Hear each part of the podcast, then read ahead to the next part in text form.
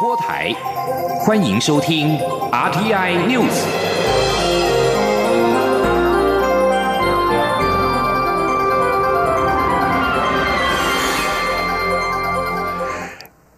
各位好，欢迎收听这节央广主播台提供给您的 RTI News，我是陈子华。为了落实转型正义，立法院临时会在今天三度通过了政治档案条例，明定政府机关应六个月内完成和威权时期相关的政治档案的清查，而政党附随组织所保管的政治档案，经促转会认定为国家档案之后，也必须在指定的期间之内移转。党管局来管理，因此举凡像是二二八事件、美丽岛事件、陈文成等事件的相关文件，在未来将会有机会顺利解密、公诸于世。记者刘玉秋的报道。为回应社会各界对于公开政治档案的期盼，并使促进转型正义条件中关键的调查工作得以顺利进行，立法院赶在临时会结束前三读通过政治档案条例，明定国发会档案局可征集、整理、保存及开放应用政治档案，而政治档案的适用范围不以政府机关档案为限，也包含政党、附随组织及党营机构所保管自一九四五年八月十五日起。至一九九二年十一月六号为止，与二二八事件、动员戡乱体制、戒严体制相关之档案或各类记录及文件。三读条文明定，政府机关必须在法案施行日起六个月内完成政治档案清查，并编制目录报送档案局，必要时可延长，但最多不可超过六个月。至于政党、附随组织及党营机构所保管的政治档案，经过促转会认定为国家档案后，也必必须在指定期限内移归档案局管理，并做成清澈记录。若政党、附随组织或党营机构拒绝将审定的政治档案移归为国家档案者，处新台币一百万元以上五百万元以下罚款；若以毁弃、损坏、隐匿之方式或导致档案不堪用者，则可处五年以下有期徒刑。虽然国民党强烈抨击此法针对性太强，有政治清算的疑虑，但民进党强调找出。真相才能走向和解。民进党团干事长管碧林表示，促转会曾发函，想要征集各机关给予陈文成林宅血案的相关档案，至今未果。唯有政治档案条例通过，这些历史真相才能大白。管碧云说：“我们的政府的机关的官员在种种档案的管理上面，基本上的一种保守的心态，这不是人治可以解决的。这不是说总统一声令下，或者是部长一声令下，要什么档案就可以有什么档案的。真相在这个国家要被揭露，是一种文化的典范的第一。这个典范的第一，对有些人来讲是何其的困难。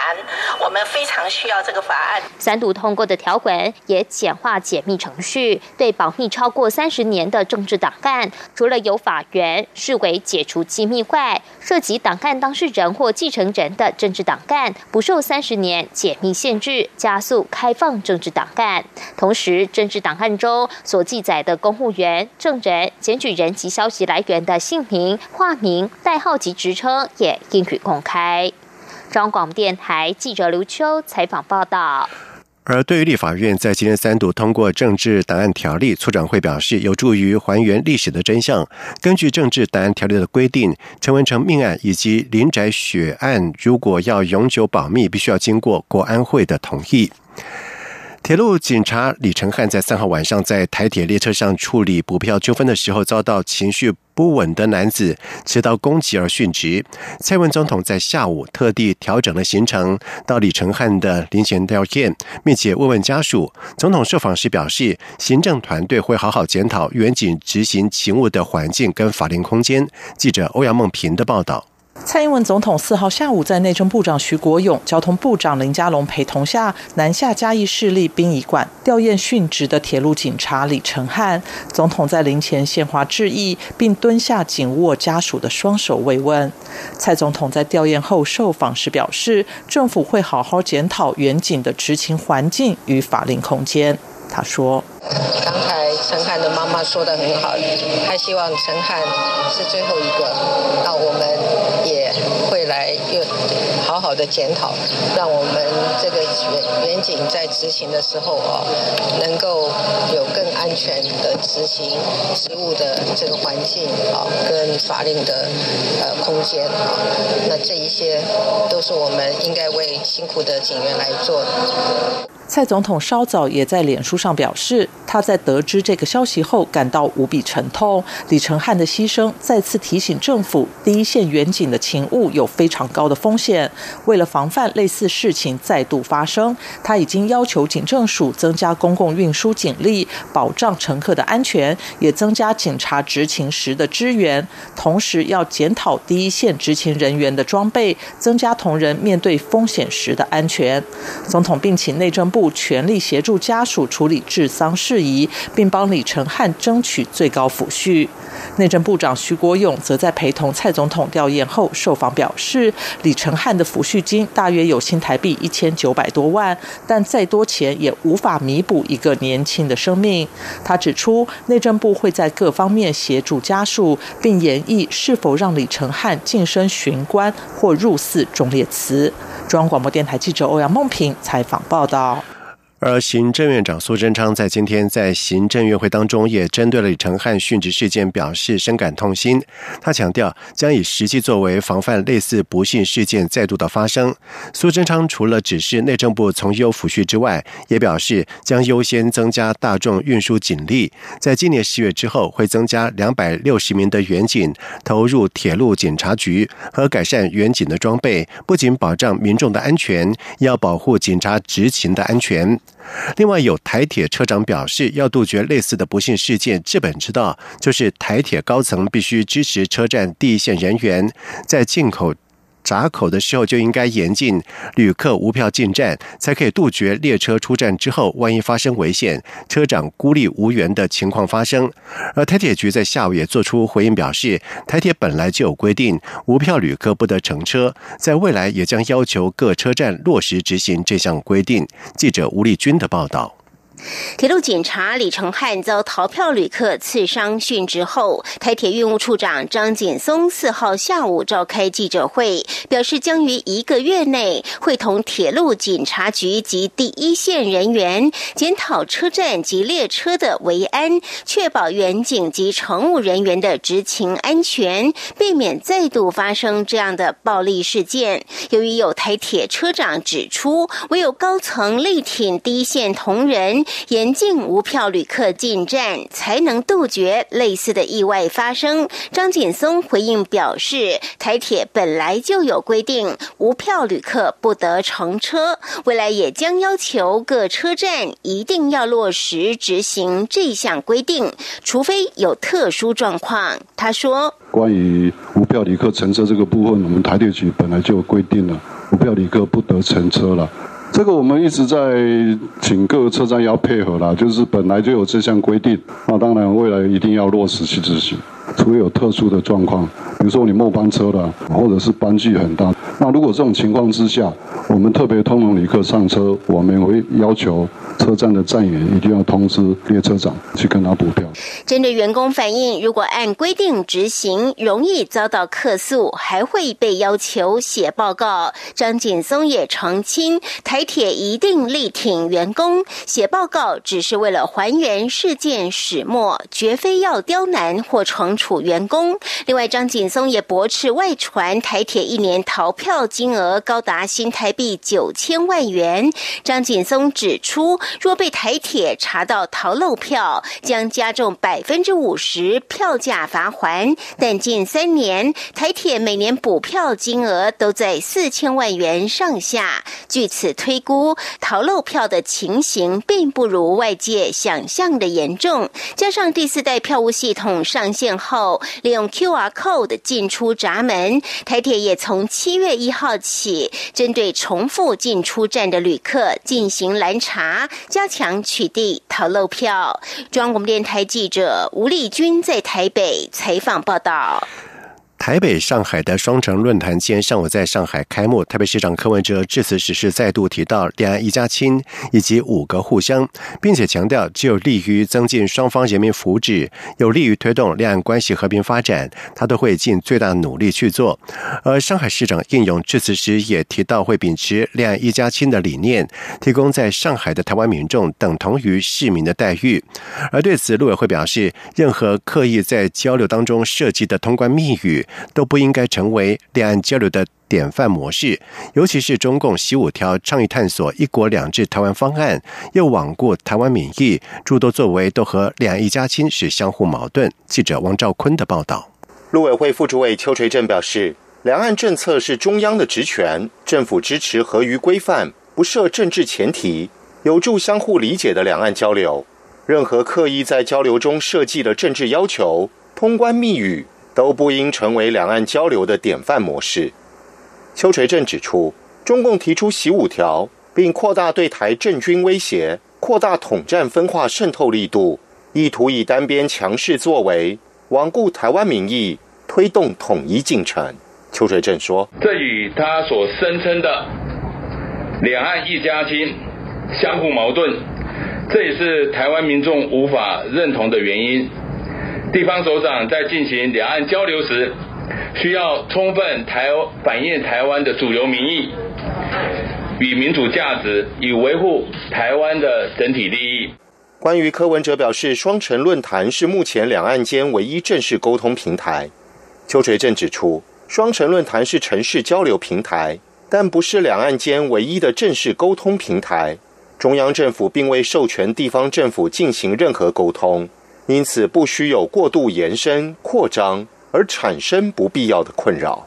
至于柯文哲提到既有的政治基础，邱垂正表示尊重柯文哲的解读，但陆委会认为，我政府现行两岸政策是在既有的政治基础、尊重历史事实的立场上推动，内容包括尊重一九九二年两岸两会所达成的若干共同认知与谅解的历史事实。我方依据中华民国宪法及两岸条例处理两岸事务。我方尊重两岸过去三十年来交流合作的成果。我方会依据台湾的民主原则及普遍民意处理两岸事务。任何的两岸决定要由台湾人民来决定。中央广播电台记者王兆坤台北采访报道。在外电消息方面，俄罗斯总统普京在今天首度透露，在三年前发生的火警事故的军事前舰是一艘核子动力潜艇。克里姆林宫曾经在三号表示，一艘俄罗斯的深海迷你潜艇发生火警，造成有十四名船员死亡，但是因为涉及到机密情资，因此详情将不会公开。俄罗斯的官员也因为意图隐瞒所有的实情，遭到各方的指责。俄国国防部表示，这艘从事科学研究的深海潜艇，主要是在测量北极圈的海床，而这十四名遇难的船员都是因为火灾发生之后吸入到有毒的气体。国防部说，这起事件是发生在一号，但是他们到二号的时候才正式透露消息。不过，尽管挪威当局一再的询问，国防部到今天才透露潜艇上是否有核子反应炉。而普廷在今天在克里姆林宫会晤国防部长肖伊古之后，也才首度透露这是。一艘核子动力潜艇因为发生致命火警才出问题。肖伊古并且表示，由于潜艇上的电池部分发生起火，才发生引起这起事故。报道又说，潜艇上的十四名死者当中，包括了七名俄罗斯的海军最高级别，表明这不是一次普通的任务。目前还不清楚有多少人在这艘的潜艇上。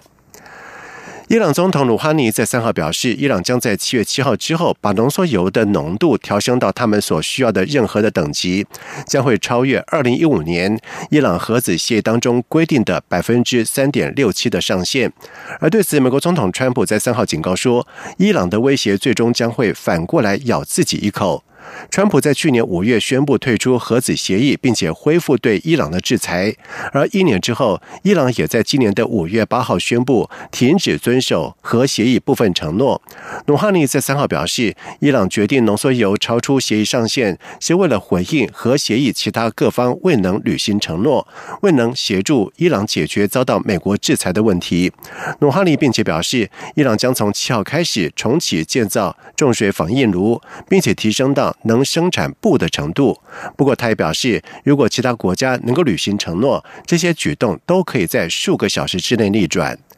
以上新闻由陈子华编辑播报，这里是中央广播电台台湾之音。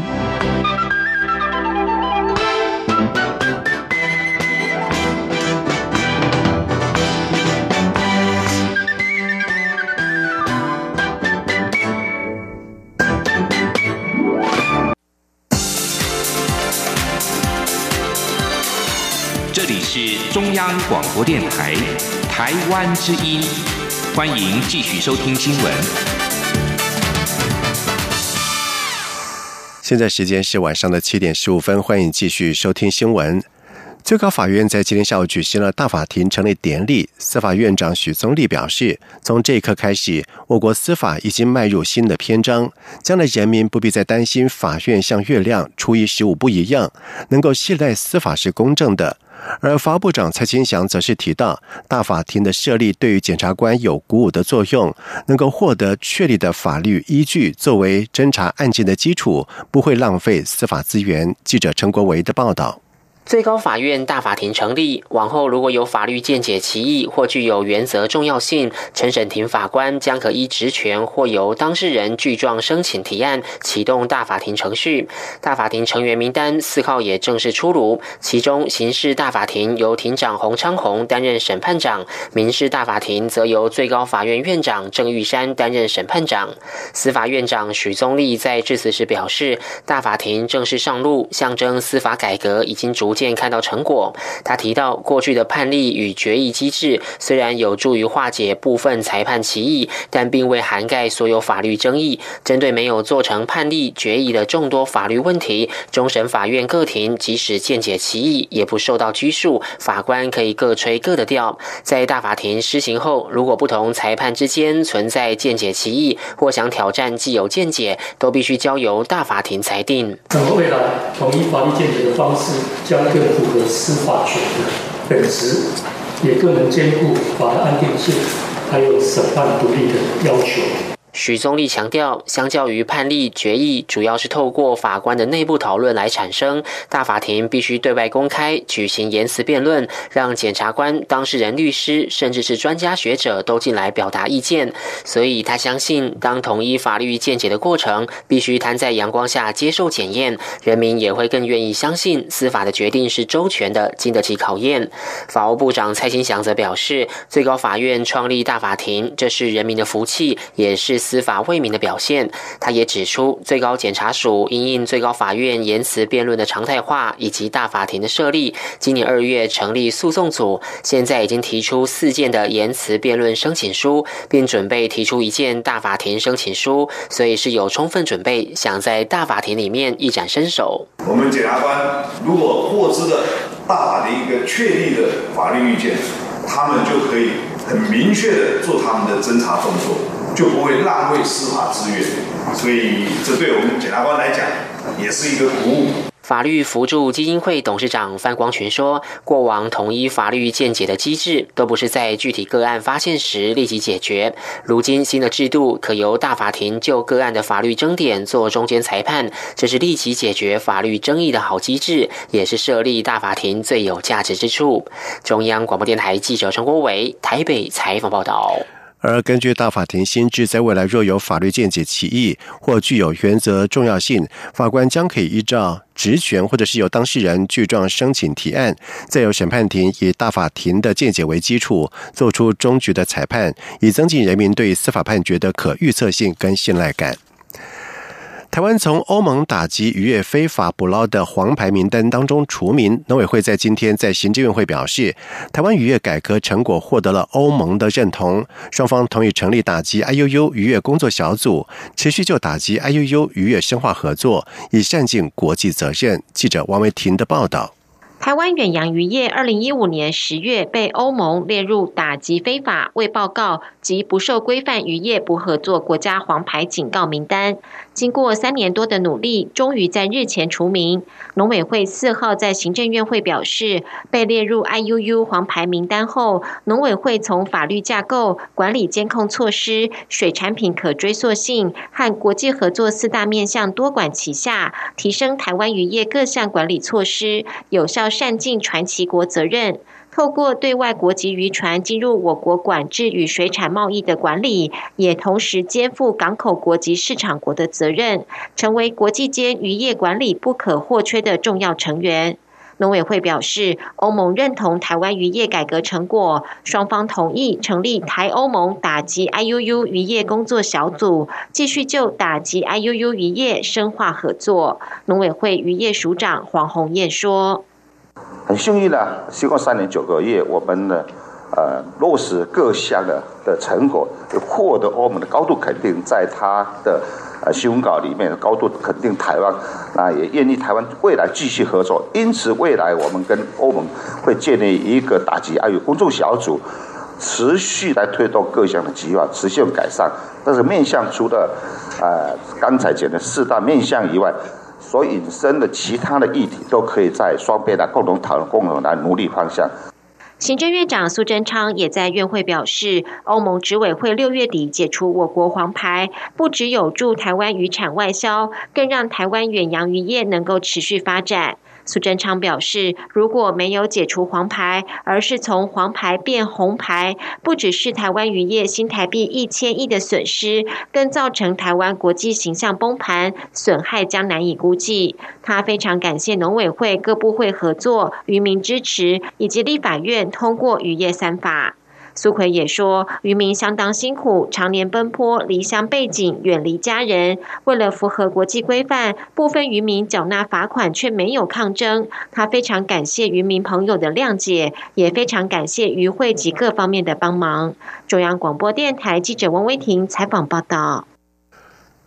美国宣布，针对台韩制造运往越南加工之后再输往美国的钢铁产品，寄出了百分之四百五十六的反规避税。经济部长沈荣金在今天澄清，媒体解读为台湾洗产地的说法并不对，因为是越方进口我国的钢材加工之后销往美国，遭到美国列为倾销，不能说是台湾洗产地，而是越南厂商怎么加工产品销往何处都不清楚。而至于后续的影响，就要再做评估。记者谢佳欣的。报道。根据海关统计，台湾近年输销越南的热轧及冷轧钢品数量呈现温和成长的趋势。不过，美方二号宣布，原产自南韩及台湾钢材在越南简单加工成抗腐蚀钢品及冷轧钢品，涉嫌规避反倾销税，将针对这些产品收取现金保证金，最高税率约百分之四百五十六。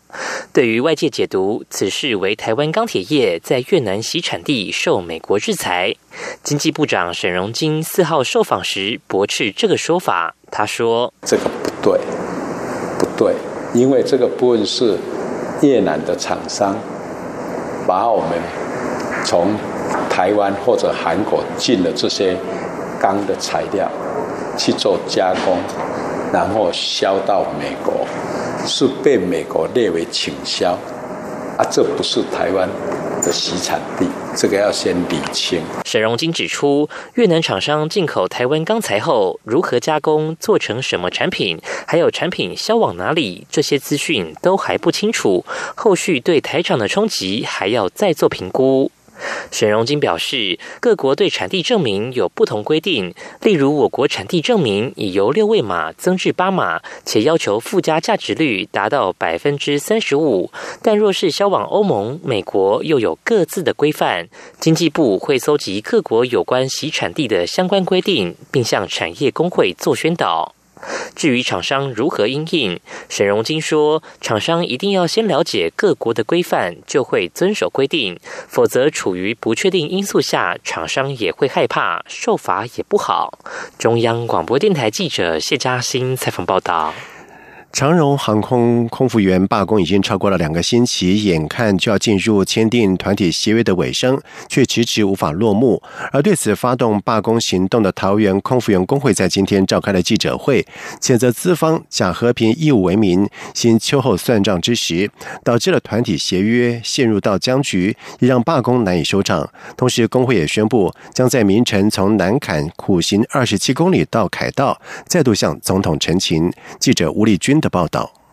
长荣空姐罢工迈入第十五天，但是空服员工会及长荣航空历经五天两度谈判，仍无法完成团体协约的签署。虽然双方律师及代表三号晚间曾针对团协已达共识的部分做法律文字的确认，但对于何时重启第三回合协商，仍在未定之天。只见双方隔空交火，丝毫未见转圜。工会。四号更在南坎罢工棚召开记者会，指控长荣航空假和平义务为名行秋后算账之时，导致团体协约陷入僵局，也让罢工难以收场。工会副秘书长周胜凯说：“因为我目前跟长荣航空公司的团协卡关在两个部分，一个是不秋后算账，这个是和平义务。那公司的和平义务条款，大会针对批评公司的言论进行前置。”这部分工会是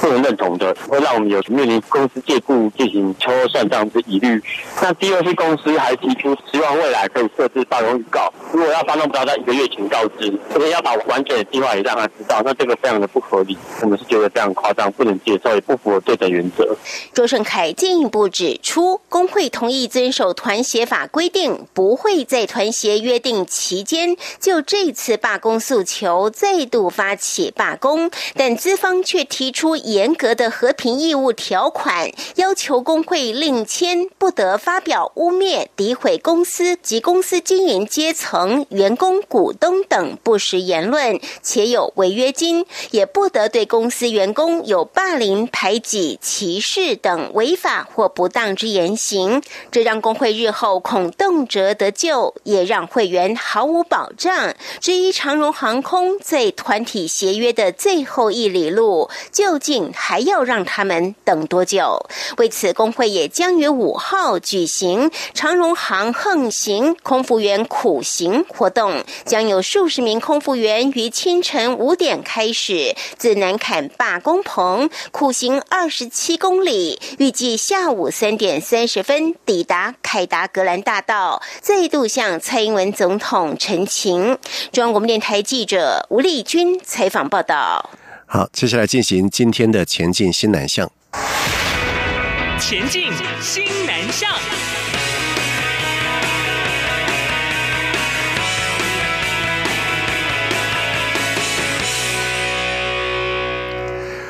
为了将台湾的公益作品推上国际舞台，国立台湾公益研究发展中心在今年是特别严选了二十家厂商、三十五件的顶级公益作品，从今年起到八月三十一号在曼谷合成艺术古董中心展出，类别涵盖有金工、蓝染、木艺、漆艺、陶艺、石雕等等，丰富多元。而九月二号到十月三十一号将移到驻泰台北经济文化办事处三楼高科技展示中心展出。公益中心表示。这是首次以台湾顶级工艺品品牌馆的方式，在曼谷合成艺术古董中心以及驻泰台北经济文化办事处展出。而驻泰国大使童振源也在今天出席了开幕仪式。他表示，台湾的顶级工艺相当的出色，每项的作品都充分展现了台湾工艺匠师们纯熟的。工艺技艺以及设计感相当值得推荐给泰国各界。而今年参展的台湾顶级工艺厂商共有二十家，包含将传统神明帽转变成为时尚工艺的天冠以帽，开发天然染色产品的自然色工坊等等。希望透过这次的展览和曼谷当地市场接轨，拓展台湾工艺在泰国当地品牌知名度，让台湾顶级工艺形象立足于泰国市场。菲律宾规模最大的旅展——泰丰旅行旅游展在四号到七号在大马尼拉地区登场，而在今年有台湾休闲农业发展协会、六福村游乐园以及台北谢鹏石鼓吉乐团等三十。多名的业者以及观光协会代表到菲律宾推广台湾观光的行程。由于外交部在二号的时候宣布了延长试办菲律宾国民赴台湾免签证，从八月一号起到明年七月底为止。而菲律宾安捷旅行社的总经理徐小璐就认为，为按外交部宣布延长试办非国国民赴台免签证正是时候。而对免签。时间是延长一年。驻菲代表处也发布新闻稿表示，这项措施可便利菲律宾国民赴台从事商旅以及各项的活动，加深两国在经贸、投资、教育、农渔业、医卫等领域合作交流，增进双边关系。同时，代表处也表示，菲律宾是中华民国最近的邻国，也是新南向政策重要的合作伙伴。中华民国从二零一七年十一月开始对菲律宾国民实施免签措施，促使菲。国旅客访谈人数是急速的成长。以上新闻由陈子华编辑播报，这里是中央广播电台台湾之音。